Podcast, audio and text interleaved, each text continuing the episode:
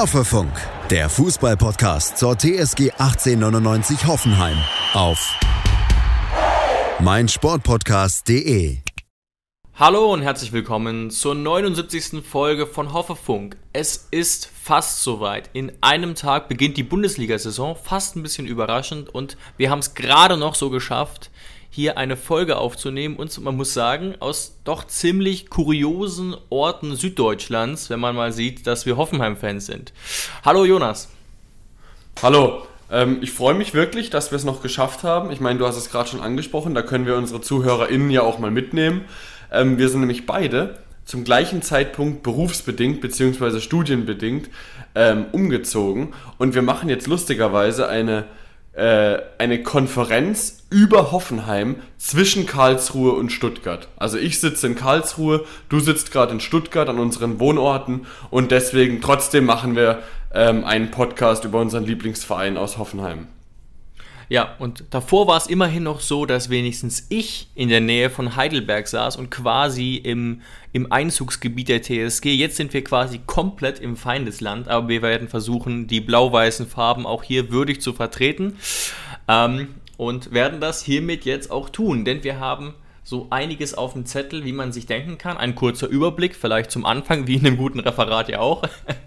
Wir müssen natürlich auf das DFB-Pokalspiel gegen Viktoria Köln zurückblicken, das man muss ja. es fast sagen, ein großer Erfolg war, denn wir mussten nicht ins Elfmeter schießen.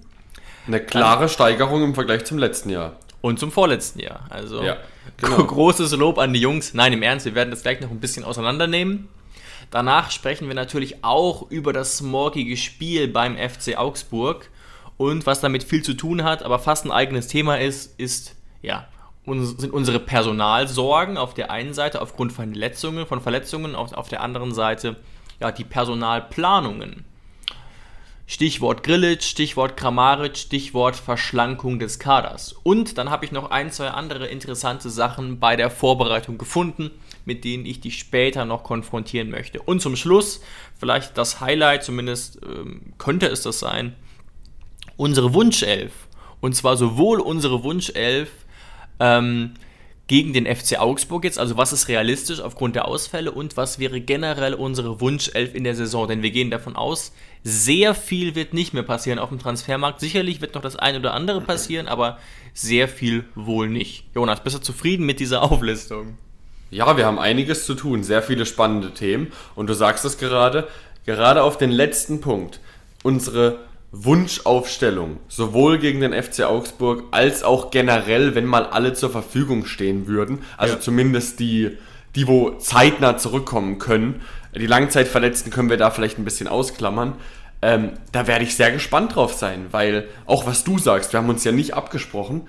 Ich, hab's, ich, ich sehe es ja nur bei mir. Ich saß da wirklich eine halbe Stunde lang und habe mir den Kopf äh, zermürbt, weil es einfach auf so vielen Positionen so viele unterschiedliche Möglichkeiten gibt und sich da auf eine absolute Wunschelf äh, zu einigen, wenn man jetzt sagt, Champions League Finale, du hast alle zur Verfügung, wen haust du rein? Ähm, das so auf dieses zu beschränken, ist wirklich sehr, sehr schwierig bei uns. Deswegen freue ich mich auf diesen Punkt ganz gewaltig. Absolut, genau, das wird sehr, sehr interessant und ich musste deswegen auch gerade schon ein bisschen auf dich warten, denn ich habe es sehr, sehr schnell rausgehauen, quasi ähm, meine Wunschelf, bevor ich gemerkt habe, was es eigentlich für harte Entscheidungen sind. Darüber diskutieren genau. wir aber am ja. Ende noch auf jeden Fall. Ist ja manchmal gar nicht das Schlechteste, einfach auf, auf sein Bauchgefühl zu hören, weil Anfang der Saison, wir wissen nicht, wie sich alles entwickelt. Das ist Bauchgefühl am Anfang bestimmt nicht das Schlechteste. Wird auch Sebastian Hoeneß vielleicht manchmal am Ende so handhaben, dass am Ende vom Tag bei einer Entscheidung dann doch der Bauch äh, das ausschlaggebende Kriterium ist. Und das ist ja, glaube ich, im Leben ehrlich gesagt häufiger mal so. Genau. Gut. Wir sind in der zweiten Runde des DFB-Pokals, haben Viktoria Köln in der Verlängerung besiegt. Immerhin einen Drittligisten. Also es gibt ja durchaus auch Teams, die sich gegen schlechtere Teams noch schwerer getan haben. Der FC Augsburg zum Beispiel, darüber können wir nachher noch reden, hat sich doch relativ schwer getan gegen einen Oberligisten. Hat zwar am Ende dann mhm. 4 zu 2 gewonnen, aber ich finde doch, Oberliga und dritte Liga sind doch nochmal ein gewaltiger Unterschied. Oberliga kann man ja mittlerweile fast von Amateurfußball sprechen. Da gibt es halt hier und da schon mal Handgelder und so weiter, aber das ist ein gewaltiger Unterschied. Ähm, und da hatte der FC Augsburg auch deutlich Trouble, aber natürlich können wir ehrlich gesagt nicht wirklich zufrieden sein mit dem ja. Ergebnis. Ob wir mit dem Spiel zufrieden sein können, müssen wir jetzt eigentlich so ein bisschen diskutieren. Ja, also zunächst einmal das erste, was mir so ein bisschen im Kopf rumschwirrt, wenn ich an das Spiel denke gegen Viktoria Köln, ist mhm. erstmal großes Kompliment auch an den Gegner. Wir haben wirklich schon in der Vergangenheit DFB-Pokalspiele gesehen, wenn ein ja. Bundesligist auf einen unterklassigen äh, auf eine unterklassige Mannschaft trifft, also nicht gerade zweite Liga, sondern wirklich dritte, vierte, fünfte Liga, ähm, dass da wirklich sehr, sehr zerstörerischer Fußball gespielt wird vom Unterklassigen, ähm, weil einfach sich nur hinten reingestellt wird und zerstört wird und gefault wird und alles mögliche und einfach nur der Ball angeschlagen wird. Das hat Viktoria Köln äh, meiner Meinung nach an vielen Stellen nicht getan. Also ich finde, Viktoria Köln hat sich für einen Drittligisten wirklich gut verkauft. Und deswegen muss man da auch erstmal ein Kompliment machen an Köln, ähm, dass sie zu Recht nicht von uns abgeschossen wurden. Auch wenn es, und das ist mein zweiter Punkt, es durchaus hätte passieren können. Weil da wurde Sebastian Hoeneß ja auch in der Pressekonferenz darauf angesprochen. Herr Hoeneß, wir haben wieder das gleiche Problem wie letztes Jahr. Äh, ziemlich viele Chancen, auch hochkarätige und ja. äh, ziemlich leichtfertig oftmals damit umgegangen.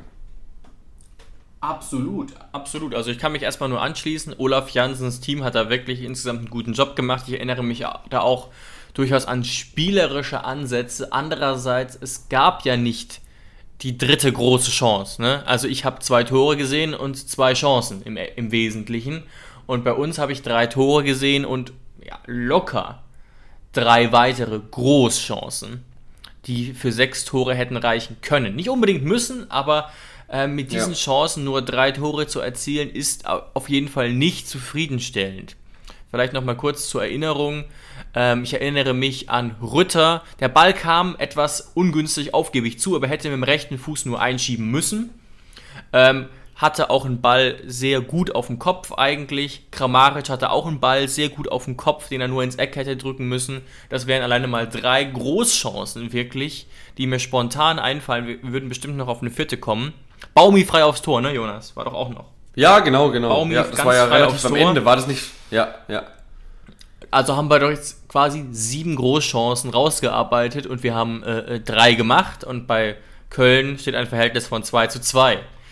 Natürlich ist das auch ein Ansatzpunkt für Kritik, aber es macht zumindest Hoffnung. Ich habe irgendwie jetzt keine Letztlich stand natürlich Viktoria Köln trotzdem tief, ne? Nur im Vergleich dazu, wie man es hätte erwarten können, war es auf jeden Keine Fall Frage. Keine positiv. Frage, ja. Und dafür haben wir uns doch recht gut geschlagen, spielerisch.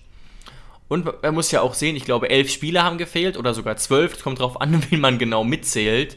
Das ist auch ein Thema nachher für Personal dafür war es doch gar nicht so verkehrt. Also wenn man davon ausgeht, zum Beispiel, dass Grillitsch bleibt, und der Hönes hat ja angedeutet, dass es die Möglichkeit auf jeden Fall gibt, dann ist Grillitsch natürlich ein herber Ausfall. Oder auch Olli Baumann, auch hier wieder Pentke hat es gut gemacht, ne? Aber ich nenne einfach nur mal zwei Hochkaräter, die gefehlt haben als Beispiele.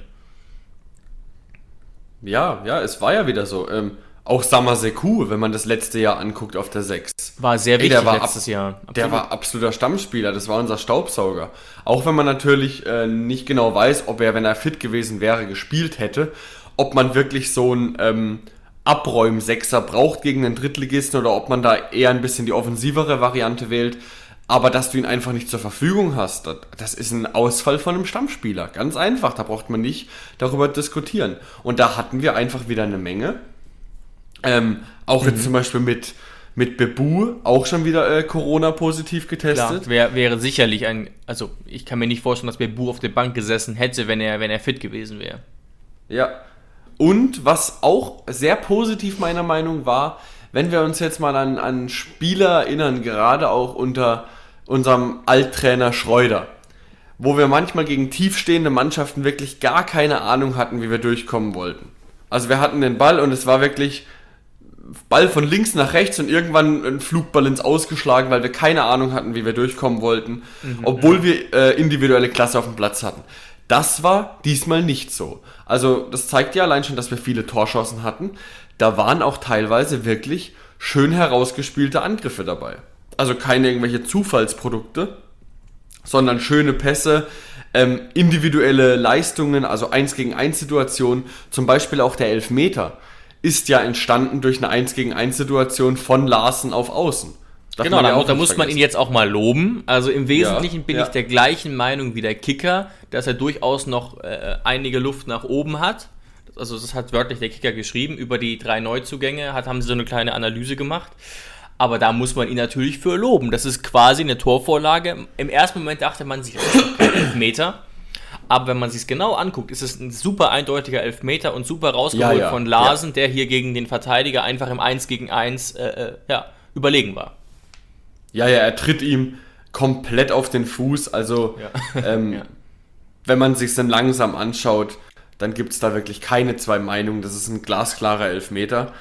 Ähm, und dann, Gott sei Dank, Kramer souverän verladen, 1 zu 0. Und dann hat man schon so das Gefühl gehabt, okay, dann wird es jetzt ein relativ, relativ einfaches Spiel. Vielleicht machen wir relativ zeitig das zweite, vielleicht auch irgendwann am Ende noch das dritte und dann ziehen wir einfach so locker flockig äh, in die mhm. zweite ja, Runde genau. ein. So lief es aber nicht. Und das Nein. war einfach, muss man mal sagen, ein Traumtor von Viktoria Köln. Natürlich dieser, auch dieser Schuss in den Winkel, ja. Pentke streckt sich gar nicht mehr, wäre auch gar nichts mehr möglich gewesen. Ähm, allein dieser also Schuss. ins lange Eck gezwirbelt. Also das war ein wahnsinnig gute, eine wahnsinnig gute Schusstechnik. Wenn ich mich da jetzt nicht, nicht, nicht gerade ver, verhebe oder falsch erinnere, war das ja ein Ballverlust im Aufbauspiel von Baumgartner. Oder habe ich da gerade was falsch im Kopf? War das nee, das stimmt, hast Tor? du recht. Habe ich, mir, hab ich mir auch nochmal angeguckt. Also Geiger hat auf der 6 einen Doppelpass versucht mit Baumi. Ähm, der Rückpass von Baumi ist aber verhungert. Also der war einfach nicht mit genug Druck wieder auf Geiger zurückgespielt. Dadurch entsteht ähm, natürlich, dass die Viererkette von uns sich schon breit gemacht hat im Spielaufbau. Ähm, und natürlich in der, in der Bewegung nach vorne war. Und dann waren wir natürlich ein bisschen offen Genau, und jetzt, äh, ich weiß nicht, ob du die Situation im Kopf hast. Also, du bist ja auch selbst Abwehrspieler, bist auch seit ein paar Wochen wieder im Training, aber meiner Meinung nach macht Bogarde das hier als Rechtsverteidiger in der Viererkette falsch. Er, er ist einigermaßen rechts, zieht komplett nach innen, sprintet quasi die vier Meter nach innen, macht komplett den Raum auf für die Nummer 7 von Köln, ähm, weil er quasi den Innenverteidiger, äh, äh, ich glaube in dem Fall Akpo hier unterstützt. Und ja. das ist rückblickend ein Riesenfehler, also aus meiner Sicht. Vielleicht ich habe es jetzt gerade nicht mehr im Kopf. Ich weiß nur noch, wie äh, blank Handle da war. Auch, also blank ist das eine, den muss man erstmal so machen, das steht außer Frage, aber die Chance zum Tor hat er ja nur, weil er so mega blank steht. Jetzt ist natürlich die Frage, ähm, rückt Bogarde in die Mitte, weil er, weil er einen Innenverteidiger ersetzt oder ist Akpo und Vogt beide in der Mitte? Ich habe es gerade live hier, also live ist Quatsch. Ja. Naja, also im Prinzip ist Baumi auch am Mann. Also ich finde, es ist ein Fehler. Guckt es euch gerne alle ja, nochmal an. Ja. Auf dem Kanal der Sportschau haben sie am 9.8. hochgeladen, eine fünfminütige Zusammenfassung. Und ähm, meiner Meinung nach ist das ein Fehler äh, von, von Bogarde, den ich jetzt ja. aber nicht, nicht allzu schlimm finde, eben auch, weil Bogarde eben da sehr äh, äh aushilfsweise unterwegs ist. Kurze Frage zu dem Spiel. Ähm, Später kam ja Stefan Posch rein in der, in der Partie, übrigens auch für Bogarde. Mich hat es überrascht, dass Bogarde beginnt als Rechtsverteidiger und nicht Posch. Ähm, mich hat es auch überrascht und ich würde auch Posch bevorzugen, muss ich ehrlich sagen. Absolut, absolut. Das wollte ich mich nur kurz mit dir austauschen, ob du das genauso gesehen hast. Ähm, ich dachte kurz, Posch wäre vielleicht nicht richtig fit, das ist, stimmt aber nicht. Also ich habe nochmal recherchiert, nee. Posch war fit, Bogarde war auch fit. Ähm, und kann ich nicht ganz verstehen.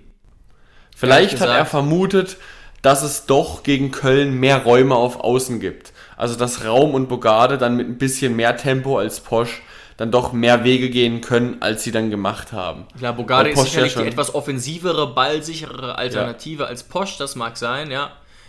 Bin mal gespannt, wie das gegen Augsburg aussieht. Darüber werden wir ja später noch ähm, mhm. reden.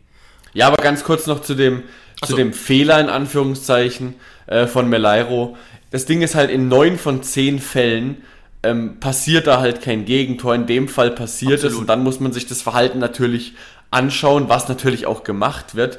Und man muss schon sagen, es kann gut sein, auch wenn ich die Szene jetzt gerade nicht mehr vor mir habe, dass äh, Bogarde dann ein bisschen übermotiviert und ein bisschen zu ballorientiert ähm, agiert hat und ja, einfach seinen Gegenspieler aus genau. den Augen verloren hat. Genau. Schatz, ich bin neu verliebt. Was?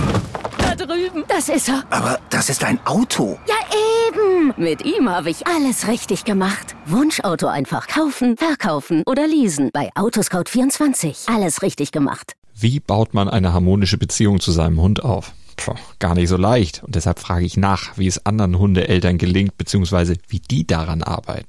Bei Iswas Dog reden wir dann drüber. Alle 14 Tage neu mit mir, Malte Asmus und unserer Expertin für eine harmonische Mensch-Hund-Beziehung, Melanie Lippisch. Iswas Dog mit Malte Asmus. Überall, wo es Podcasts gibt. Ja, dann geht es ja in die Verlängerung und dann passiert was, was ähm, mich sehr gefreut hat und eigentlich auch alle Hoffenheim-Fans freuen sollte, denke ich, weil äh, endlich mal wieder ein echter Mittelstürmer genetzt hat und das auch auf eine relativ schöne Manier. Vielleicht ist das so ein bisschen jetzt der Knotenlöser. Auch eine sehr schöne Flanke natürlich von Baumi und den ja, so zu machen. Ja. Den so zu machen ist auch nicht ganz selbstverständlich, auch noch mit dem ähm, na nicht mit dem Vollspann, sondern mit dem, sag's mir. Äh. Ja, er hat so gelupft. Eher so. Nee, nee, mit der, mit der Seite genommen quasi. Mhm. Und genau ins Eck, äh, schön platziert. Also, und da hat man ja auch gesehen, wie sehr sich äh, Dabur gefreut hat und ähm, ja, hat auch so ein bisschen Gesten gemacht von wegen, dass die Leute nicht so viel reden sollen. Ach so, Dabur meinst du, dass er ihn mit dem Innenriss. Ähm, genau, ja, jetzt. Mit der, jetzt. mit der Innenseite. Mit der Innenseite. Genau, ja. zur 2-1-Führung dann, wo man auch wieder dachte, ehrlich gesagt, ja, jetzt ist es wohl durch. Ähm, Gerade auch nach so einem schönen Tor. Also da auf jeden Fall habe ich mich äh, sehr gefreut und war auch dann relativ entspannt. Andererseits könnte jetzt so ein Punkt ja äh, interessant werden, den auch Hoeneß auf der PK angesprochen hat. Normalerweise ist es im Pokal ja oft so, dass ähm, das unterklassige Team lange mithalten kann, weil das eben das Spiel des Jahres oder das Spiel der Karriere sogar ist für manche Spieler. Genau. Ähm, und dass sie dann aber abbauen. Also was die Kondition betrifft, weil sie eben so viel reinwerfen müssen, um mithalten ja. zu können. Aber weil Köln eben schon viel länger in der Vorbereitung ist und schon zwei Saisonspiele hat, kann es eben sein, dass das in dem Fall nicht der Fall war. Also Köln ist auf einem besseren Fitnesslevel, hat Hoeneß auch gesagt. Er geht davon aus, dass alle Drittligisten auf einem besseren Fitnesslevel sind als die Bundesligisten, einfach was den Rhythmus der Vorbereitung betrifft. Und auch so kam Köln wieder zurück. Allerdings auch hier wieder durch einen, ja, fast schon Fehler von uns, ehrlich gesagt. Ja, es war eine falsche Zuordnung, hätte ich jetzt ja, gesagt. Massiv, fand ich. Ja. Massiv. Also wenn man jetzt mal überlegt, dass Christoph Greger ich sehe jetzt gerade hier gar nicht die Größe beim Kicker. Kannst du vielleicht ganz kurz parallel Christoph Gräger eingeben? Also so wie das aussah, deutlich über 1,90 ehrlich gesagt. Ich, ich gucke nach. Der, der, könnte schon 1,96 sein. Vielleicht kannst du das ganz kurz nebenbei Ich gucke nach und du kannst 1,93 und wie groß ist Ja, Baumi? und sein Gegenspieler war eben Baumi. Der 1,78 ist, meine ich, aus dem Also Kopf. nichts gegen Baumi, er ist für seine Größe wirklich einer der Kopfballstärksten, gar keine Frage. Aber im Defensiv-Zweikampf war das auf jeden Fall ein Mismatch. 13 Zentimeter Unterschied, mindestens ja. 13. Es sah im Video ehrlich ja. gesagt mehr aus, aber 13 Zentimeter sind echt viel. Mhm. Und, Und, dann verstehe, sah es wirklich aus, ja. als wäre es für Christoph Gräger ein leichtes Tor gewesen.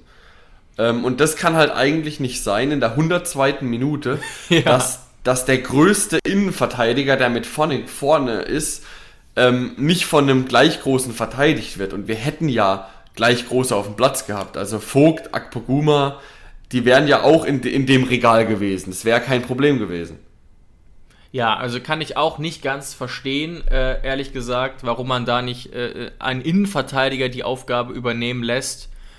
Ähm, ja, also das ist auf jeden Fall ein Mismatch. Man sieht sogar, Baumi versucht alles, äh, also er, er schläft nicht mal, ne? Er schläft Nein, er ist dran. Man merkt er einfach nur, er hat, er hat keine Möglichkeit, in dieses Stockwerk zu kommen. Das ist ja. das Problem. Ja. Absolut. Und wenn er, wenn er, wenn er, er, er zuppelt ja sogar ein bisschen und versucht ein bisschen an ihm zu arbeiten, aber er darf natürlich auch nicht zu viel machen. Weil so ein, so ein Geschenk wie ein Elfmeter, nehmen die natürlich auch super gerne an. Das kannst du natürlich auch nicht riskieren. Also er versucht alles, er versucht ihn zu stören, aber am Ende ist es auch eine gute Flanke und mit 1,93 nickt er ihn dann einfach super einfach ein und schon steht es 2-2.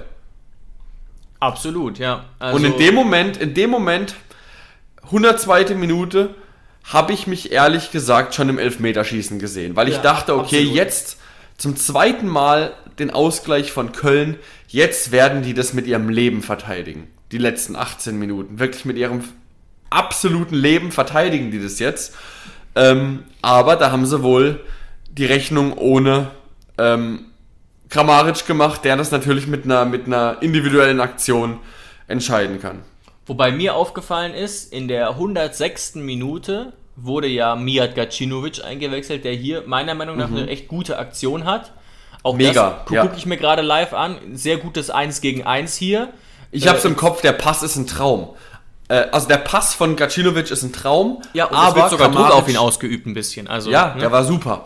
Dazu Gacinovic sage ich gleich noch was. Ähm, aber trotzdem gehört natürlich dazu, dass Kramaric trotz des Passes von Gacinovic noch vor einem Verteidiger steht. Absolut. Hat er auch ein bisschen Glück, der rutscht weg. Der Abschluss von Kramaric dann mit der rechten Seite ähm, ins lange Eck. Absolute Weltklasse, brauchen wir bei Kramaric auch nicht mehr drüber reden. Aber was mich bei Gacinovic gewundert hat und meiner Meinung nach geht der Plan auf. Gacinovic wurde als Außenspieler eingesetzt. Ich sehe, mhm, mh. ich sehe ihn, ehrlich gesagt, ähm, ich finde es keine schlechte Idee, Gacinovic als Ergänzungsspieler für den Flügel ähm, einzuplanen. Interessant. Weil momentan bin ich so ein bisschen, bin ich so ein bisschen der Meinung, dass Gacinovic keine Rolle bei uns hat. Er ist ein, nicht im Zentrum. Ein, nee. er, er, ist ein höchst durchschnittlicher Außenverteidiger, wenn nicht sogar unterdurchschnittlich. Also für, für Bundesliga-Verhältnisse unterdurchschnittlich. Genau, ja. genau. Für die, für die 6 haben wir viel zu viele Alternativen. Auf der 10 hat er auch keine Chance. Da ist er einfach spielerisch zu schwach im Vergleich zu einem Baumi, zu einem Kramer, zu einem Geiger, wer das alles spielen kann. Und er hat ja schon relativ hohes Tempo. Ähm, also warum, warum ihn nicht ein bisschen auf dem Flügel rumrennen lassen? Weil auf dem Flügel, da darfst du ja auch mal 1 gegen 1 Duelle verlieren eine Etage weiter hinten darfst du das halt eher nicht. Und Gacinovic ist halt schon immer für, für leichte Ballverluste gut. Ja, absolut, absolut. Ähm, aber hat mich gefreut, diese, dieses kleine Erfolgserlebnis auf jeden Fall für Miat und auch das größere für, für Munas. Ähm, kommt beides, glaube ich, zu einem, zu einem guten Zeitpunkt, auch wenn wir, glaube ich, ja. beide jetzt nicht unbedingt in der Startelf sehen und Gacinovic ehrlich gesagt ganz weit weg gar nicht mal aufgrund seiner Qualität, sondern einfach, weil wir auf seiner Position so überbesetzt sind. Das ist, wie gesagt, ja, glaube ich, ein großes Thema am Ende dieser Episode. Auch gerade uns zu versuchen, das Mittelfeld zusammenzustellen. Das ist wirklich eine, eine, eine herausfordernde Aufgabe, wenn man davon ausgeht, dass alle fit sind. Mhm. Aber ja, jetzt haben wir eigentlich das, das Spiel auseinandergenommen. Ähm, aber wie gesagt, ich bleibe dabei. Ich bin in dem Sinne nicht zufrieden. Gleichzeitig ähm, was die Chancenanzahl betrifft, was die Statistiken betrifft, habe ich da jetzt nichts Schlechtes gesehen insgesamt. Ähm, und auch da muss man halt sagen, dass, dass Spiele einfach wie Rutter oder Larsen beginnen, hätte man jetzt auch nicht unbedingt erwartet in der, äh, mhm. vor ein paar Wochen. Oder dass ein Bogarde beginnt. Äh, ne? Der ja. hat sicherlich eine große Zukunft, aber dass der jetzt sogar fast spielen muss, oder halt Posch, der aber auch nicht auf der Position äh, zu Hause ist, ist schon ein Problem. Deswegen ja. wäre ich da jetzt persönlich nachsichtig. Ich hoffe, dass wir endlich mal so ein bisschen es schaffen, ein bisschen äh, entschlossener vorm Tor zu sein, sag ich mal. Das stimmt. Aber ich muss sagen, wenn man mich jetzt fragt, bin ich zufrieden, würde ich schon sagen, ja, weil ich wirklich diese erste Runde im DFB-Pokal, da hat man als Bundesligist so viel Druck. Weil es gibt immer zwei, drei Bundesligisten, die gleich in der ersten Runde auf die Schnauze fliegen. Dann, wie du gesagt hast, Absolut. für den Drittligisten, Viertligisten ist es dann das Spiel des Jahres. Ich bin einfach nur froh. Ich habe ja letzte Woche diesen, diese Metapher gemacht mit dem, mit dem Fleck auf dem Hemd, bevor man überhaupt im Essen beginnt. Ich bin einfach nur froh, dass wir mit einem mit einem sauberen Hemd in die Bundesliga-Saison starten dürfen, ohne uns Gedanken machen zu müssen, dass wir jetzt schon vor dem ersten Spieltag gegen den FC Augsburg ähm, schon aus einem Wettbewerb draußen sind. Deswegen alles gut. Wir haben schöne Ansätze gehabt, wieder zu viele Gegentore gekriegt. Ähm, da müssen wir noch ein bisschen stabiler werden, aber ja. ähm, es, ist eine, es, es war ein K.O.-Spiel, wir sind nicht K.O. gegangen. Blick Richtung Augsburg, weiter geht's. Genau, und das ist vielleicht auch ganz gut, sich das nochmal vor Augen zu führen. ähm, dass eben andere äh, Teams durchaus gestolpert sind. Also äh, Eintracht Frankfurt verliert gegen den Drittligisten, gegen Waldhof Mannheim 2-0. Mainz zittert sich gegen den Regionalligisten, gegen Elversberg im Elfmeterschießen weiter. Oder Fürth scheitert im Elfmeterschießen an einem Regionalligisten, und zwar an Babelsberg. Also ähm, da, ja. da, fallen wir jetzt ja. überhaupt nicht negativ auf, muss man sagen. Ähm, sondern ja, oder fast schon mein, mein Highlight auf eine Art. Gladbach hat es zwar geschafft, aber Kaiserslautern hat ein überragendes Spiel gemacht auf dem Betzenberg gegen Borussia Mönchengladbach und hat quasi äh, zu Unrecht verloren. Also, dass das Spiel, klar, es kann nicht unentschieden ausgehen, aber dass das Spiel zugunsten von Gladbach ausgeht, ist absolut nicht leistungsgerecht. Hat sogar der Expert, ich glaube, es war sogar Schweinsteiger, wie gesagt, mal wieder mittelmäßige Leistung von Schweinsteiger, ehrlich gesagt. Aber das hat er doch relativ klar gesagt. Als dann Hütter kam, hat das wieder so ein bisschen relativiert. Aber vorher hat er relativ klar gesagt, Kaiserslautern war in einigen Phasen deutlich überlegen.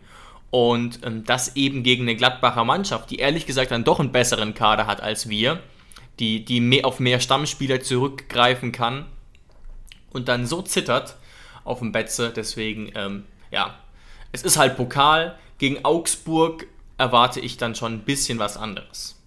Genau, so sieht's aus. Jetzt ist die Frage, kommen wir jetzt schon zu Augsburg oder ist jetzt erstmal so Thema Personal interessanter? Aber wir können es ja verbinden. Also das Thema Personal, vor allem auch was Verletzte angeht, ähm, da hat ja, ja, Sebastian Hönes in der Pressekonferenz auch ein Update gegeben. Also absolut. Ich habe es mir auch notiert, weil es dann, dann, dann nimm uns doch mal mit. Also ich weiß es schon, aber nimm doch mal unsere ZuhörerInnen mit. Ähm, auf wen müssen wir denn verzichten oder auf hinter wem steht ein Fragezeichen für Augsburg? Genau, also naheliegenderweise fallen Bicacic, Hübner, Nordfight, Bebu, ähm, Grilic weiter aus. Ähm, Kaderabek reicht auch noch nicht ganz leider. Ähm, und eine Möglichkeit gibt es eventuell bei Sko, Baumann, Adamian und Samaseku. Einer von den vier oder mehrere könnten eventuell zurückkehren. Es könnte aber auch sein, dass es der gleiche Kader wird wie im Pokal. Mhm. Ähm, Gerade natürlich so äh, äh Samaseku Baumann wäre sehr, sehr wichtig. Ähm, aber muss man natürlich sehen. Ich mache mir auch, wie gesagt, bei Pentke da keine Sorgen. Aber nee. Baumann konnte aber, ja auch ja. die Vorbereitung zum Beispiel nicht komplett absolvieren, wirklich nur in Teilen. Samaseku ja äh, muss nach der Corona-Infektion langsam zurückgeführt werden. Bebu müsste jetzt mittlerweile aus der Quarantäne draußen sein, hatte nur einen leichten Verlauf, also nur leichte Symptome, aber das wird auch ein paar Tage dauern, bis ja, er dann wieder richtig ins Training einsteigen kann. Also ja gegen Augsburg wird das auf keinen Fall was und in der Folgewoche wahrscheinlich frühestens äh, Bank. Auf keinen Fall Startelf. Ja. Ich glaube, das größte Fragezeichen, wo auch noch Hoffnung besteht, ist wirklich ähm, bei Baumann noch. Da hat er ja wirklich genau, gesagt, genau. er trainiert gut, es sieht gut aus, aber wir müssen wirklich am Spieltag entscheiden, wie er sich fühlt. Ähm, ich würde mich sehr freuen, wenn es Olli schafft, aber ähm, Philipp Pentke hatte auch mein volles Vertrauen. Sollte es nicht sollte es nicht klappen bei Olli. Ganz genau. Und ähm, bei Augsburg, ich weiß nicht, wie, was für eine Übersicht ihr jetzt als Hörer oder du auch, Jonas, habt, was äh, äh den Augsburger Kader überhaupt betrifft. Aber ich habe mir Ein das bisschen, mal... was ist passiert. Bisschen, was ist passiert. Also, sie haben mhm. ja einen teuren Transfer gemacht, den ich mir auch, sagen wir mal, wer die U21 geguckt hat von Deutschland, den ich mir auch bei der TSG hätte vorstellen können, wenn wir nicht schon so viele ähnliche Spielertypen im Kader hätten. Nämlich Niklas Dorsch, den haben sie sich geholt mhm, für 7 Millionen aus Gent. Sehr guter Transfer. Ja, und mit dem rechnet man auch in der Startelf, absolut. Ähm, ich wollte noch ein bisschen auch da ein Personal-Update geben, weil auch bei Augsburg sieht es nicht ganz so schlimm aus wie bei uns typischerweise, aber auch nicht ideal. Also hinter dem Kapitän Chovelu steht ein Fragezeichen. Mhm. Ähm, das gilt es abzuwarten. Für ihn könnte der Neuzugang Frederik Winter beginnen. Der kommt von äh, Linby BK, komplett Bundesliga unerfahren. Das wäre natürlich ein Vorteil für uns. Ähm, Tobias Strobel wird ausfallen, Reese Oxford wird ausfallen. Für Kelly Jury wird es auch eng nach seiner Corona-Infektion und wie eigentlich immer ähm, wird es auch nichts für Alfred Finn Bogasson. Wirklich ein super Stürmer, der aber gefühlt jedes zweite Spiel verletzt ist. Ist der jetzt schon wieder verletzt? Der hat doch im Pokal gespielt. Also ich habe da was zu gelesen, falls nicht, ja. Asche auf mein Haupt. Ähm, also er sei wohl angeschlagen, habe ich vernommen. Okay. Aber du hast recht, er hat 60 ja. Minuten im Pokal gespielt. Cordova übrigens neu von Bielefeld auch verletzt. Ähm, das ist natürlich jetzt was anderes als bei uns. Ich glaube, so Players to watch bei Augsburg, für die, die jetzt nicht so einen krassen Überblick haben, sind wahrscheinlich, würde ich sagen, Ruben Vargas, der in der Vergangenheit auch bei uns äh, häufiger mal Wirbel mhm. gemacht hat, leider, als, als Linksaußen, der auch seinen Marktwert erheblich steigern konnte auf 13 Millionen. Und sicherlich natürlich Roveleo als ähm, Stabilisator in der Abwehr. Mal gucken, ob der eingesetzt werden kann. Und ansonsten. Ja, und vielleicht Florian Niederlechner könnte man noch nennen. Genau, mit dem rechnen eigentlich alle im Sturm für den Beginn. Neben dann vorne noch Vargas, Hahn und Jensen. Das ist auch so die Aufstellung, zu der der Kicker tendiert. Und im defensiven Mittelfeld wohl Dorsch und Moravec. Ja. Aber wenn ich jetzt gerade so mir die Abwehr angucke, äh, wenn wirklich Chovelu spielen könnte, zusammen mit Udo Kai, der ja eine gute Olympische Spiele absolviert hat, ähm, ist das absolut solide. Aber die Außenverteidigung, Gumni, Petersen, also gibt mir gar nichts. Das ist schon, ähm, ja. sind schon Spieler, wo man dann deutlich den Qualitätsunterschied eigentlich sieht. Oder auch Jensen, Moravec, ja. Hahn sind eigentlich äh, äh, schon Spieler eine Schublade unter unserem Niveau im Idealfall. Schatz, ich bin neu verliebt. Was? Da drüben. Das ist er. Aber das ist ein Auto. Ja, eben. Mit ihm habe ich alles richtig gemacht. Wunschauto einfach kaufen, verkaufen oder leasen. Bei Autoscout24. Alles richtig gemacht. Also zum FC, FC Augsburg noch zwei Dinge. Also einmal ganz klar ist, in jeder Bundesliga-Saison, wo der FC Augsburg an den Start geht, wird das Ziel sein Klassenerhalt. Auch in diesem Jahr. Das merkt man am Kader. Der Kader ist Bundesliga tauglich, aber ja. mit ein bisschen Pech bist du auf jeden Fall im Abstiegskampf dabei. So Letzte Saison war es ja auch ein bisschen eng und dann kam eben ähm, ja, der, der Liebling Ma Markus Weinziel ja. zurück. Ja, ist ja quasi ist ja quasi der Augsburger Julian Nagelsmann so ein bisschen. Genau. Ähm, was wollte ich jetzt sagen? Das hast mich ein bisschen aus dem Konzept gebracht. mit deinem Einschub. Äh, naja, dass sie, dass, sie, dass sie schon Bundesliga-Niveau auf jeden Fall haben, dass es aber mit Problemen auch, auch ah, auf jeden Fall eng werden kann. Ja. Letztes Jahr ja waren sie zwar am 34. Spieltag schon gerettet, aber das lag natürlich auch ein bisschen am, am äh, Unvermögen von den anderen, wie zum Beispiel Köln Absolut. oder Bremen. Äh, ähm, das heißt, sie hatten letztes Jahr 36 Punkte, sind 13. geworden.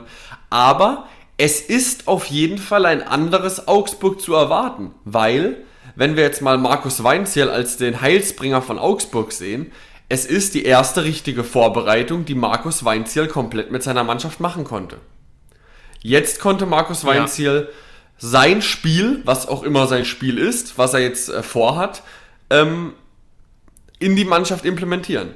Mit einem, ja. mit einem Niklas Dorsch, neu auf der 6, der auf jeden Fall spielen wird, der neue Stratege im Mittelfeld bei äh, Augsburg. Ähm, Sebastian Hoeneß meinte ja, er erwartet auf jeden Fall ein mutiges Augsburg. Ich bin mir nicht ganz sicher, inwieweit, ähm, Augsburg, inwieweit er es meint, dass Augsburg mutig sein wird. Meint er damit wirklich, dass ähm, Augsburg hoch steht und versucht zu pressen, weil das kann ich mir ehrlich gesagt nicht vorstellen. Also ich glaube schon, dass wir trotz allem ein Spiel sehen werden mit 60% Ballbesitz auf unserer Seite und Augsburg wird natürlich versuchen zu kontern. Also das ist mein Gefühl. Deswegen kann ich, glaube ich, dass dieses mutig ähm, ein bisschen Interpretationsspielraum hat. Ja, genau. Vielleicht ist es auch der Vergleich mit ähm, Heiko Herrlich. Man erinnert sich vielleicht noch unter den Fußball unter ihm. Der galt lange als pragmatisch und erfolgreich, bis er dann irgendwann nicht mehr erfolgreich war, sozusagen. Also für Augsburger Verhältnisse. Und vielleicht ist eben der Vergleich gemeint. Ich kann mir aber auch nicht unbedingt vorstellen, dass sie offensiv pressen werden. Klar, Konter und so weiter, klar. Aber ich bin da gespannt, ob, ob da Höhnes Prognose nicht doch ein bisschen daneben liegt. Ähm, wir werden es aber aufmerksam beobachten wie Augsburg das macht, ob Augsburg wirklich auch versucht, äh, äh mehr zu agieren. Also Höhner hat selbst gesagt, er möchte natürlich und die TSG möchte natürlich das Spiel bestimmen und selbst ja. machen und Augsburg die Möglichkeit nicht geben. Darauf sind wir gespannt, ähm, aber von Weinziel weiß man ja jetzt noch nicht so viel, seit er wieder da ist, waren glaube ich erst vier Spiele die er wieder gemacht hat, hat er ja im Prinzip eine okaye Bilanz äh, gehabt, ähm, hat im Prinzip der Sieg gegen Bremen, hat ja den, den, den, den Nichtabstieg gesichert und jetzt, wie gesagt, Pokal haben sie gegen Greifswald gespielt, Oberliga ähm, und ja, das lief so mittel. Sie haben 4 zu 2 gewonnen, lagen auch hinten, aber wie gesagt, Oberliga und Bundesliga ist eigentlich schon ein himmelweiter Unterschied. Absolute Pflichtaufgabe, ja. Genau, und da ist das 4 zu 2 sicherlich nichts, womit man zufrieden sein kann. Ich glaube, da können wir, jetzt nur wenn man den Vergleich wagen möchte, zufriedener sein mit unserem 3 zu 2, weil einfach dritte Liga doch nochmal deutlich über Oberliga ist. Ja, genau. Aber genug, würde ich sagen, äh, das Spiel betrachtet aus der, von der Augsburger Brille her gesehen. Ja.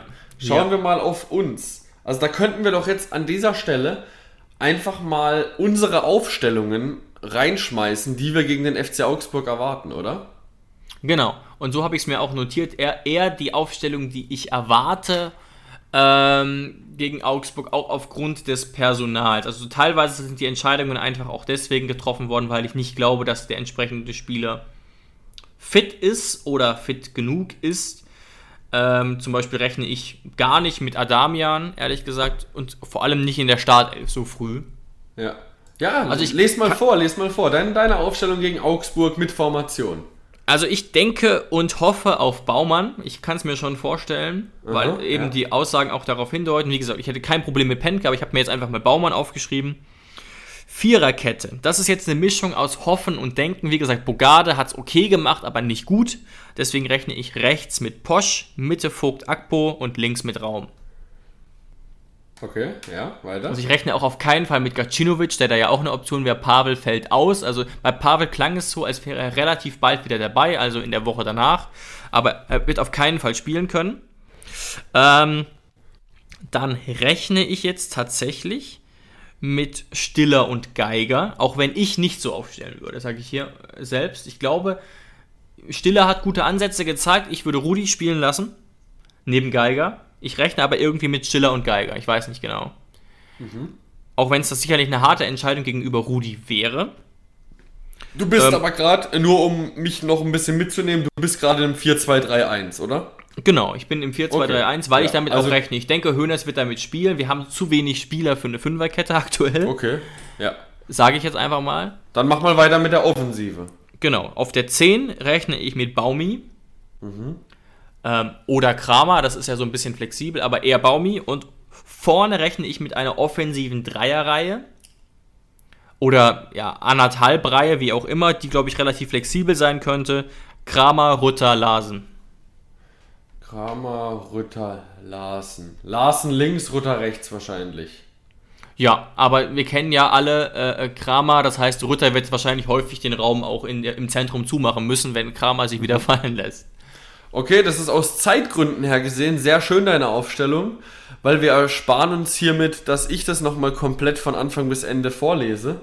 Denn ich habe nur eine einzige Änderung im Vergleich zu deiner Aufstellung. Interessant. Äh, und das ist auf unserer Position, wo am meisten abgeht, würde ich jetzt mal sagen, auf der Doppelsechs. Mhm. Mhm. Äh, du hast ja gesagt, du rechnest mit stiller Geiger, aber ja. würdest mit Geiger Rudi gehen.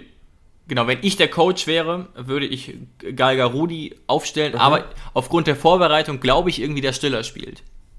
Und ich sage, meine Doppelsechs, die spielt, ist Stiller und Rudi. Interessant, okay. Ich glaube, Rudi wird spielen als Taktgeber und Stiller wird spielen, ähm, weil er einfach, sagen wir mal, der Liebling von äh, Hoeneß so ein bisschen ist und weil er auch ein, ein Gewinner der Vorbereitung ist. Und ich glaube, dass Geiger nicht, weil er schlecht gespielt hat, sondern einfach im Zuge dieses Systems wird er es halt erstmal ganz knapp nicht in die Startelf schaffen. Ich glaube, ich rechne mit Stiller und Rudi. Okay, dann können wir darauf können wir sehr gespannt sein. Äh, wie gesagt, ja. es gäbe ja auch noch die Option ähm, zu beginnen. Was haben wir jetzt beide nicht? Äh, Rudi und Stiller hat jetzt keiner, ne? Doch, ich habe Rudi, und, ich hab Rudi und Stiller. Äh, Moment, jetzt muss ich gerade überlegen. Es, eine Option hat jetzt niemand natürlich. Okay, nee, das nee. ist mir jetzt gerade zu kompliziert. Nee, wir, gucken, wir gucken mal. Achso, Summer Seku könnte, könnte noch dazukommen, ja. aber ja. auch gerade auf der Position nach einer langen, nach einem langen Ausfall, äh, klar, selbst wenn er fit wäre, rechne ich noch nicht mit Summer Seku, selbst wenn ja. es ginge. Gut. Äh, ähm, interessant. Aber was auch ganz wichtig ist, ein Schlüsselding ist noch, ich würde auch auf jeden Fall Viererkette mit Posch als RV spielen. Okay. In jedem Fall. Ja, weil wir er ist einfach. Poschi ist einfach äh, defensiv so viel stabiler und auch offensiv spielerisch stark genug, um ein äh, Ersatz für Kadajabek zu sein gegen Augsburg. Ja, ich habe eine letzte Idee, die ich mir ein bisschen auch vorstellen könnte, wenn man jetzt sagt, okay, man will eigentlich Geiger, Stiller und Rudi beginnen lassen und auf der Rechtsverteidigerposition sieht es gerade eh mäßig aus. Weil ich glaube, Hoeneß sieht es auch so, da kann jetzt niemand diese Lücke von Pavel ansatzweise füllen. Könnte man natürlich auch sagen, auch um die Wogen zu glätten, beim großen Liebling der Fans. Und ich glaube auch, dass Hoeneß ihn auch sehr mag, Rudi rechts beginnen zu lassen. Um diese harte Entscheidung nicht treffen zu müssen. Weißt du, wie ich meine? Glaube ich nicht dran. Glaube ich auch nicht. Ich glaube, ich glaube, er wird es wichtiger finden, in diesem 4-2-3-1-System zu starten. Weil gut, das, das könnte Rudi ja auch als Rechtsverteidiger. Ja. Dann wäre es ja weiter ein 4-2-3-1. Ach so, hm. nee, glaube ich nicht dran. Glaube ich nicht dran, vor allem, weil du hast eben ähm, äh, Players to Watch genannt, Ruben Vargas, links außen. Und ich glaube, ah, ja. dass Poschi den deutlich besser hat als Rudi. Genau, und das wäre natürlich auch für Bogarde dann gefährlich, so ein Ruben Vargas. Also ich hoffe echt, dass da jetzt ähm, eher Posch spielt und nicht nochmal Bogarde, einfach aufgrund der fehlenden Erfahrung auch auf der Position. Ja. Wir werden es beobachten.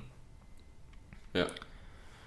Gut, dann haben wir noch andere Themen. Vielleicht zum Abschluss dieses Augsburgs-Blogs ein, ein kurzer Tipp, Jonas.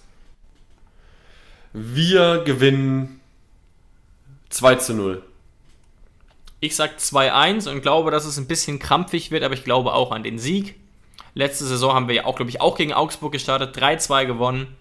Also ich glaube an ein 2 zu 1 ähm, für uns. Aber ich hab, kann irgendwie nicht glauben, dass es ein schönes Spiel wird und dass Augsburg so offensiv spielen wird, wie wir uns das vielleicht erhoffen oder Hoeneß das skizziert hat. Ja. Und bevor wir jetzt zu unseren Wunschaufstellungen kommen, generell, du wolltest ja mich noch mit, mit ein paar Sachen überraschen, gell? Ja, also im Prinzip ähm, gibt es ja noch das Thema Personalplanungen, was nicht ins Rollen gekommen ist, weiterhin, wo natürlich auch Hoeneß auf der PK zu ausgefragt wurde und Hoeneß hat den Satz dazu gesagt, ja. der Kader ist für zwei Wettbewerbe definitiv zu groß. Er hat aber auch gesagt, dass er da überhaupt nicht unruhig wird mit Blick auf den Kalender. Und er bezieht er sich sicherlich natürlich auf Brannett, Nuhu und Belfodil. Belfodil wurde übrigens zum Beispiel auch gar nicht genannt. Ne? Also bei Brannett ja. und Adams ist ja relativ klar, dass die aussortiert wurden. Bei Belfodil wurde, diese, wurde das noch nicht so klar, aber der wurde überhaupt nicht erwähnt beim Verletzungsupdate und war ja auch nicht im Kader. Also ich denke, der ist quasi auch aussortiert worden, heimlich, still und leise. Ja, ich habe die PK ja auch gesehen. Ja. Und ähm, wenn man so ein bisschen zwischen den Zeilen äh, gelesen hat, dann hat man schon gemerkt, dass Sebastian Hoeneß eigentlich genau das bestärkt hat, was wir die ganze Zeit gesagt haben. Er hat gesagt, der Kader ist definitiv zu groß für zwei Wettbewerbe, das haben wir auch die ganze Zeit gesagt, ähm, aber aufgrund der vielen Verletzten und der, aufgrund der vielen Ausfälle ist es momentan kein Problem. Und das bringt natürlich wieder ins Spiel, dass man zum Beispiel so jemand wie Adams Nuhu als Sparringspartner im Training noch behält. Zur Not zumindest. Wobei ich glaube, dass genau, man schon schnell genau. abgeben will. Man hat ja auch gesehen, auf der Bank gegen, gegen, im Pokal saß jetzt zum Beispiel Rüd aus der zweiten Mannschaft und noch ein, zwei aus der zweiten Mannschaft. Also statt dann eben Brennett oder Adams oder Belfo auf die Bank zu setzen, falls die überhaupt fit sind. Was ja, ja überhaupt also nicht mehr kommuniziert. Gerade auch jetzt mit, in Kombination mit den Aussagen ähm, von, von Sebastian Hoeneß, kann ich mir nicht vorstellen, dass am 1. September äh, Brennett, Belfodil und wahrscheinlich sogar auch Nuhu noch bei uns im Kader stehen. Aber ich hätte halt schon, wie ich letzte, letzte Woche schon mal gesagt, ich hätte sie halt schon gerne weggehabt, damit man einfach besser planen kann. Aber mein Gott, wenn sie jetzt zeitnah noch in den nächsten zwei Wochen einen neuen Verein finden, dann ist es so. Dann, wird, genau, dann, ist, dann ist es, glaube ich, ein, ein, ein, guter Cut ähm, und auch für alle Beteiligten am besten. Und man sieht ja auch, es ist einfach nicht so leicht auf dem Transfermarkt aktuell. Es tut sich einfach relativ wenig bei allen. Auch gerade bei Bayern sieht man das ja immer, wo ständig nachgefragt wird, wo sich dann nichts tut, wo man auch ein bisschen auf den Geldbeutel gucken muss. Und vielleicht ja. ist das das Problem auch bei einigen Vereinen, die sich äh, überlegen, sich vielleicht zu kaufen. Bewegung ist aber trotzdem reingekommen. Und zwar will der AC Mailand wohl Florian Grillitsch und ist bereit, wohl einen niedrigen zweistelligen Millionenbetrag zu zahlen. Würdest ja, du dieses Angebot annehmen, Jonas?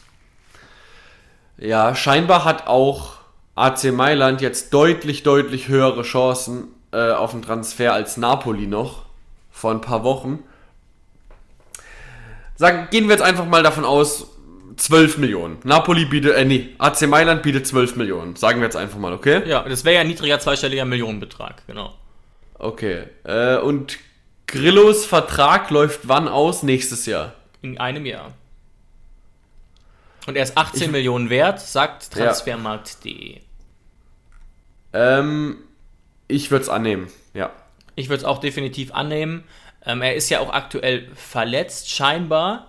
Und auch da ist man sich nicht ganz sicher. Ne? Also ich glaube jetzt grundsätzlich mal den Aussagen auf der PK, aber wir kennen ja auch Fälle, in denen die Spieler dann nicht wirklich angeschlagen sind. Und aus Sicherheitsgründen und so, was, also auf jeden Fall wäre es gut, wenn das geklärt wäre. Und man, man hat ja schon den Eindruck aufgrund von Aussagen und Zitatschnipseln, dass Grillo eher weg will. Und dann soll er halt auch eher gehen. Und ich finde, ein Betrag über 10 Millionen wäre okay. Ähm, ich glaube, wir haben ihn ablösefrei von Bremen bekommen. Er genau. hat nur noch ein Jahr Vertrag. Würde uns vielleicht auch die Möglichkeit geben, gegebenenfalls selbst nochmal zu handeln, falls Hoeneß das möchte. Er hat ja. zumindest, Hoeneß hat zumindest ins Spiel gebracht, dass es noch Zugänge geben könnte. Also er hat es nicht ausgeschlossen. Aber das hat natürlich auch mit Abgängen sicherlich zu tun. Während ich glaube, da sind wir uns mittlerweile einig, Stand jetzt, es ist der 13. August, 10.30 Uhr, Stand jetzt, spricht alles, aber auch alles für einen Kramaric-Verbleib. Äh, ja, da gehe ich mit. Ich Deswegen. glaube, das, das glaube ich auch. Ähm, ja. Und bei, bei Grillo ist es einfach so, gerade jetzt, als ich die Aufstellungen wieder gemacht habe, vor, dem, vor der Aufnahme des Podcasts, habe ich wieder gemerkt, wie viele Leute wir auf der 6 haben, dass ich mir manchmal sogar schwer getan habe, überhaupt für Grillo teilweise einen Platz zu finden. Ja. Ähm, und ich finde einfach, dass bei so einem Spieler, der jetzt der ablösefrei kam, der nächstes Jahr dann ablösefrei uns verlassen könnte, sowas macht man, sowas auf jemanden auf Krampf noch ein Jahr länger halten, wie zum Beispiel Dortmund das damals bei Lewandowski gemacht hat, ähm, da ist die Dringlichkeit bei Grillitsch einfach nicht vorhanden. Dass wir sagen können, nee, wir brauchen ihn auf jeden Fall sportlich gesehen noch dieses eine Jahr. Diese Dringlichkeit sehe ich momentan nicht wirklich. Also natürlich, Grillitsch ist, wäre ein Verlust und wenn Grillitsch auf dem Blatt steht, hat er eine unfassbare Qualität. Ähm, aber diese Dringlichkeit, ihn jetzt ein Jahr lang länger zu behalten, obwohl er ganz klar sagt, dann gehe ich nächstes Jahr ablösefrei, das sehe ich nicht. Und deswegen würde ich es auf jeden Fall annehmen. Ja, ja, also ich bin komplett der gleichen Meinung und ja, es, es soll gar nicht arrogant klingen, aber wir haben, sind eben auf der Position grundsätzlich gut besetzt mit Rudi, mit Samaseku, mit Stiller, mit theoretisch sogar Gacinovic. Also wir haben da eigentlich keine Probleme und haben eigentlich ein, ein solides Niveau auf genau. der 6. Die Frage ist 8. ja immer, die Frage ist ja immer, wenn du so einen Spieler gehen lässt mit so einer Klasse, kriegst du es zeitnah kompensiert. Und damals äh, wusste Dortmund, okay, sie kriegen es nicht zeitnah kompensiert, äh, einen Lewandowski-Ersatz zu finden. Und ich, keine Ahnung, die Millionen, die man dann für einen Champions League-Einzug äh, ge gewinnt, die stehen in keinem Verhältnis dann zu, der, zu dem Transfererlös, bla bla bla. Aber bei uns ist es einfach so, kriegen wir Grillitsch zeitnah ersetzt? Meiner Meinung nach, ja. Und ja, ja. Und deswegen spricht für mich äh, alles dafür, ihn gehen zu lassen, es sei denn, er verlängert. Ja, volle Zustimmung. Dann habe ich noch ein letztes Thema auf dem Zettel für dich. Kurz eine ähm, ja, Schätzfrage. Es gibt tatsächlich ein Sportinstitut, das ähm, ja, das im Prinzip so wie Meinungsforschungsinstitute Fans befragt, aber eben auf wissenschaftlicher Grundlage. Und da gibt es die Frage, welcher Trainer als erstes fliegt. Was denkst du denn, welcher Trainer als erstes fliegt oder welcher Verein zunächst zuerst die Reißleine ziehen könnte? Ganz spontan. Äh, da müsste ich mir jetzt, warte, da muss ich ganz kurz mal Bundesliga öffnen, Tabelle, dass ich wenigstens mal alle Vereine, weil ich mache das nicht trainerabhängig. Ich muss natürlich auch ein bisschen gucken, welcher Verein auch äh, sehr schnell mit dem Finger an der Pistole ist. Weißt ja, du, da gibt's welcher ja Verein so vielleicht hohe Erwartungen hat, die sie vielleicht nicht erfüllen könnten, sozusagen, ja. Genau, also so, so, ein, weißt, so ein Verein wie Freiburg braucht man da nicht nennen, auch wenn sie 18. sind. Ähm, ja, und auch Fürth ist unwahrscheinlich, dass sie sofort reagieren. Ja. Mit dem ich würde Kleinst. jetzt einfach mal sagen, ganz spontan, Hertha. Okay, ja, die sind natürlich sehr schnell ähm, mit dem Finger an der Pistole, das stimmt, auch wenn sie natürlich jetzt die Legende Dardai ähm, an Bord haben. Und laut Ja, ja, aber sie, Hertha hört ja einfach nicht jetzt auf mit diesem Kaufwahn und mit diesem Big City Club Gedöns. Und Dardai wurde zwar geholt als Feuerwehrmann, muss man ganz klar so sagen, aber ich glaube nicht, dass äh, beim Vorstand und bei den Funktionären von Hertha Dardai der Wunschkandidat für einen Trainer eines Big City Clubs ist. Und wenn der da ein bisschen ja. in Straucheln kommt, ich glaube, dass sein, dass sein Trainerstuhl schon wackelt, bevor der überhaupt irgendwas gemacht hat. Möglich, möglich. Also ich verstehe die Antwort absolut. Ich sage dir jetzt einfach mal, wen ich wahrscheinlich nennen würde. Also ich fände es relativ wahrscheinlich auch bei Wolfsburg. Gerade auch, weil Marc van Bommel so mäßig gestartet ist, sowohl in der Vorbereitung als auch jetzt im Pokal. Wir erinnern uns mit dem, den mit dem Einwechselfehler. Wechselfauxpas, auch ansonsten kein ja. gutes Spiel. Ähm, Van Bommel ja auch nicht sehr erfahren. Der VfL Wolfsburg hat hohe Erwartungen und ist, glaube ich, auch, auch eher schnell an der Pistole. So, gucken wir mal. Ja. Auf Platz 3 bei diesem Meinungsforschungsinstitut, 5000, über 5000 Befragte, auf Platz 3 ist tatsächlich Dardai gelandet. Ah, okay. Bin mit ich ja schon 20 Prozent. Auf Platz 2 Baumgart von Köln mit 21 Prozent. Mhm. Ja, und auf gut. Platz 1 mit 24 Prozent Sebastian Hoeneß. Okay. Das überrascht mich ehrlich gesagt ein bisschen. Also, ich hätte es jetzt nicht überrascht, wenn er Dritter gewesen wäre oder so, ehrlich gesagt. Aber auf der 1 und das nach einer wirklich guten Rückrunde auf Platz 7 ähm, finde ich nicht ganz verständlich. Hat natürlich auch was mit, mit, mit Sympathie und ja, ähm, Ablehnung zu tun. Also da ist natürlich dann Hoffenheim immer weiter vorne als ein grundsätzlich in Anführungszeichen sympathischerer Verein aus objektiver Sicht. Aber ja, also es, es ist eine krass. Meinungsumfrage, aber ich würde jetzt nicht sagen, dass, dass ähm, diese Antworten, die viele Fußballfans da jetzt gegeben haben, wirklich gut reflektiert und evidenzbasiert sind. Nämlich, wenn man einfach mal gucken würde, ist Hoffenheim überhaupt ein Kandidat, der in den letzten Jahren sehr, sehr schnell den Trainer gewechselt hat. Allein letztes Jahr beweist ja das Gegenteil. Also ich glaube, dass viele einfach die Antwort gegeben haben, welchem Verein wünsche ich denn, dass er die ersten zehn Spieltage richtig verkackt? Weißt du, das so war sein. vielleicht eher die Denke. Klar, das ja. kann sein, wobei wir da, glaube ich, in dieser Umfrage eigentlich noch nie auf Platz 1 waren, meines Wissens nach. Aber diese Denke kann natürlich eine Rolle spielen. Was man natürlich objektiv sagen muss, Alex Rosen und die TSG generell ist überhaupt nicht schnell mit dem Finger an der Pistole, was Entlassungen betrifft. Deswegen ist das unwahrscheinlich, auch wenn natürlich trotzdem die Möglichkeit besteht, dass wir mäßig starten. Was Sag niemals nie, wollen. aber Platz 1 finde ich da absolut unverhältnismäßig. Aber ja, ich, es ist eine Meinungsumfrage, wir haben eine andere Meinung, aber war trotzdem interessant, dass du es mit reingebracht hast. Genau, und jetzt letzter Punkt, dann machen wir die Stunde auch gleich schön zu. Unsere Wunschelf für diese Saison. Also Stand jetzt, Stand 13. August. Ja, also ich muss sagen, ich habe in dieser Wunschelf zwar Spieler berücksichtigt, die jetzt momentan noch äh, verletzt sind oder nicht dabei sein können. Aber ich habe so Leute wie ähm, Biko oder Hübner ausgeschlossen.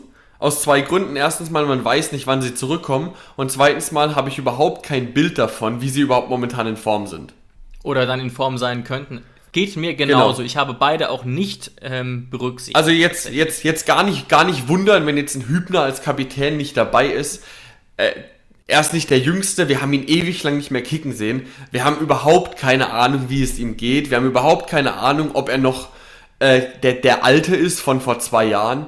Also es ja, ist einfach ja. eine Wundertüte und deswegen haben wir ihn einfach, genauso wie bei Biko auch, der nach dem Kreuzbandriss ja auch mehr äh, richtig am, am äh, sich zurückkämpfen ist. Die zwei haben wir jetzt einfach mal außen vor gelassen. Ganz genau. Dann machen wir doch mal peu à peu, mache ich doch erstmal nur die Abwehr und dann machst du deine Abwehr. Also irgendwie, ich weiß nicht, ob ich, ob das passieren wird, aber es ist ja meine Wunschelf und ich habe bekanntlich ja ein Fable für die Dreier- bzw. Fünferkette mit sehr offensiven Außen.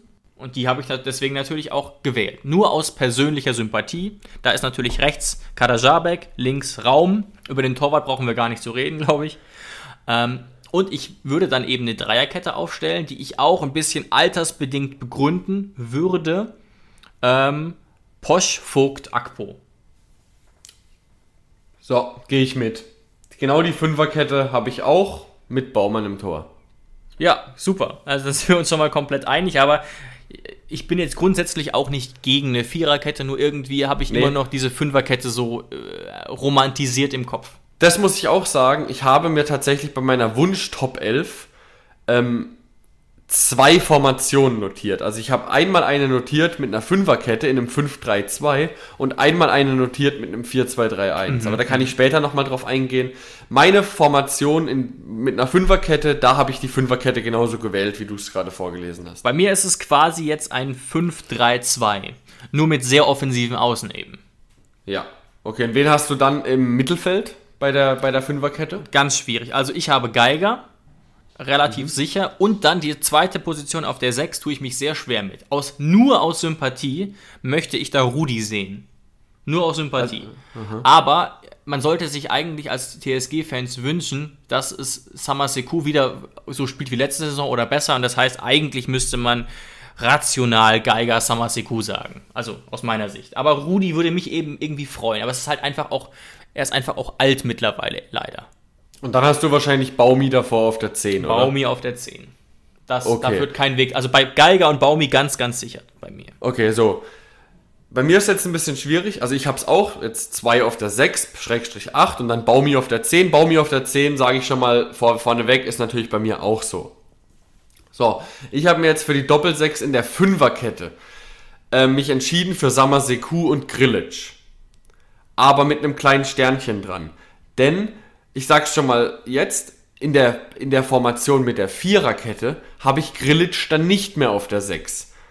Weil ich nämlich sage, wenn du hinten fünf Leute hast, dann brauchst du davor jemanden wie Grillitsch, ähm, der quasi als Bindeglied zwischen den vielen Verteidigern und der Offensive dient. Das heißt, in der mhm, mhm. Fünferkette sehe ich, wenn wir Fünferkette spielen, sehe ich Grillitsch im Mittelfeld, aber in der Viererkette nicht mehr. Und ich wäre auch nicht unzufrieden, wenn Grillitsch uns noch verlässt, dann, können, dann würde ich ihn auch ähm, ersetzen. Dann würde ich nämlich sagen Samaseku und Geiger. Aber wenn Grillitsch bleiben sollte, ist in der Fünferkette äh, bei mir Samaseku und Grillitsch davor und dann Baumi auf der 10. Sehr schön. Da muss ich meine Fußnote noch nachreichen. Also ich gehe davon aus, weil ich musste mich ja irgendwie festlegen, ich gehe davon aus, dass Grillitsch das TSG-Trikot nicht mehr tragen wird und habe ihn deswegen nicht berücksichtigt, absichtlich. Okay, ja ist einfach ja nur meine Prognose und deswegen hat sich die Wunschelf so ergeben. Alles klar. Super. Gut. Äh, und Doppelspitze? Ich glaube, das wird keinen überraschen. Kramaric und Ilas Bebu. Ja, können wir ganz schnell drüber gehen. Ganz klar haben sich letztes Jahr, haben letztes Jahr eine gute Bewerbung geschrieben. Das wird damit wieder äh, gehen können. Wobei ich mir, wie gesagt, wirklich auch vorstellen kann, ich bin, wie gesagt, taktisch, rein taktisch mit Bebu Kramaric nicht gegen alle Gegner zufrieden. Und da wünsche ich mir eben, dass Munas jetzt, wie er es im Pokal schon zeigen konnte, wieder zu äh, alter Form findet. Und gegen manche Gegner bietet es sich halt wirklich an, einen reinen Boxstürmer zu haben, was beide definitiv nicht sind. Ja. Also Bebu und Kramer, meine ich. Ja. Und wir beide sind ja auch sehr große Verfechter der Dreier-Fünfer-Kette. Also wir beide sehen das ja gerne. Aber ich bin mir tatsächlich nicht sicher, ob Sebastian Hoeneß das so gerne spielt. Ja, ich gehe davon auch aus, absolut nicht sicher. Ich gehe davon aus, dass unsere Top 11 ein 4-2-3-1 wird und deswegen habe ich mir noch eine, eine 4-2-3-1 Aufstellung aufgeschrieben, mit der ich starten würde, wenn alle Kurzzeitverletzten da wären. Die will ich jetzt Bitte. noch kurz zum Besten geben, weil die ist, die ist, ziemlich interessant und ich, mich würde da mal deine Meinung interessieren. So, im Tor selbstverständlich Baumann. Dann haben wir die Viererkette Kadajabek und Raum auf den Außen und in der Innenverteidigung Posch und Vogt. Da war jetzt natürlich eine schwierige Entscheidung. Ähm, ja. Fällt Posch oder fällt Akpo weg? Akpo für mich einer der Gewinner der Vorbereitung, aber ich habe mich da jetzt für Posch entschieden, weil er einfach ähm, schon über mehrere Jahre gezeigt hat, dass er das konstant spielen kann. Deswegen habe ich mich dafür Posch entschieden, auch wenn ich mir sehr gut vorstellen kann, dass Akpo dieses Jahr den Sprung schafft. Mhm, so, okay. dann Doppelsechs. Doppelsechs ähm, in der Viererkette habe ich mich dann entschieden für Samaseku und Rudi. Das heißt, Grilic fällt da auch raus bei mir, selbst wenn er ähm, bleiben würde. Und dann ist ganz interessant, jetzt fragt man sich natürlich, wo ist Geiger? Geiger spielt da bei mir auf der 10. Oh. Und außen haben wir Bebu und Baumi, weil ich nicht glaube, dass Brun Larsen langfristig einen Stammplatz halten kann. Habe ich ja schon nee, mal gesagt, nee. dass ich da sehr skeptisch bin. Und vorne drin Kramaric. Ja, interessant. Muss man natürlich zu Baumi jetzt auch sagen, diese Position spielt er bei der Nationalmannschaft häufiger und könnte er demnach spielen. Ist bestimmt nicht seine Traumposition, aber interessant, ja. Ja, also ich glaube einfach, dass, dass Geiger in der Lage ist, einen enormen Schritt diese Saison zu gehen, mhm. wenn er einfach mal eine verletzungsfreie ja. Saison hat. Toi, toi, toi. Ich wünsche es mir so sehr. Der hat so viele Anlagen. Das ist ein Vollblut-TSGler und ich wünsche mir einfach so sehr, dass er jetzt mal dieses Jahr die Chance bekommt, äh, verletzungsfrei durchzukommen. Ja.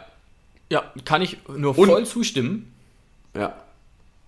Also, das ist so, so meine Aufstellung, die ich mir realistisch vorstellen könnte, weil ich nicht glaube, dass wir sehr regelmäßig mit einer Fünferkette spielen werden. Ja, schreibt uns doch gerne auch auf Instagram und bei unserem Account Hoffefunk eure Meinungen dazu, ob ihr äh, auf irgendeiner Position es ganz anders seht, was ihr so beobachtet habt. Das würde uns interessieren. Wir antworten natürlich auch. Oder meistens Jonas. Oder auch sehr gerne. Oder auch sehr gerne ähm, eure Meinungen zu Grillage. Wir haben ja gerade schon gesagt, ja. was wir machen würden. Würdet, würdet ihr ihn verkaufen für unsere hypothetischen 12 Millionen? Oder würdet ihr sagen, nee, Grillage ist so wichtig für unsere sechs, für unseren Aufbau, den halten wir auf jeden Fall noch ein Jahr. Also diese Meinung würden uns auch äh, von euch sehr interessieren. Ja. Schreibt uns dazu sehr gerne und dann bleibt uns nur noch uns allen sozusagen ein schönes, erfolgreiches Fußballwochenende zu wünschen und wir bedanken uns bei euch fürs Einschalten. Genau, es geht endlich wieder los wunderschönen Fußballnachmittag, morgen 15.30 Uhr, Augsburg gegen Hoffenheim. Ciao, ciao, macht's gut. Bis nächste Woche. Tschüss. Schatz, ich bin neu verliebt. Was? Drüben. Das ist er. Aber das ist ein Auto. Ja, eben. Mit ihm habe ich alles richtig gemacht. Wunschauto einfach kaufen, verkaufen oder leasen. Bei Autoscout24. Alles richtig gemacht. Wie baut man eine harmonische Beziehung zu seinem Hund auf? Puh, gar nicht so leicht. Und deshalb frage ich nach, wie es anderen Hundeeltern gelingt, beziehungsweise wie die daran arbeiten. Bei Iswas Dog reden wir dann drüber. Alle 14 Tage neu mit mir, Malte Asmus und unserer Expertin für eine harmonische Mensch-Hund-Beziehung, Melanie Lippisch. Iswas Dog? Mit Malte Asmus. Überall, wo es Podcasts gibt.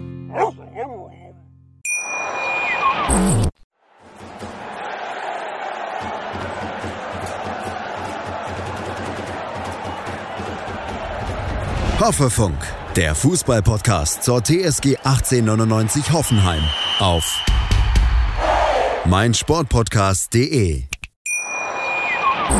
Schatz, ich bin neu verliebt. Was? Da drüben. Das ist er. Aber das ist ein Auto. Ja, eben. Mit ihm habe ich alles richtig gemacht. Wunschauto einfach kaufen, verkaufen oder leasen. Bei Autoscout24. Alles richtig gemacht.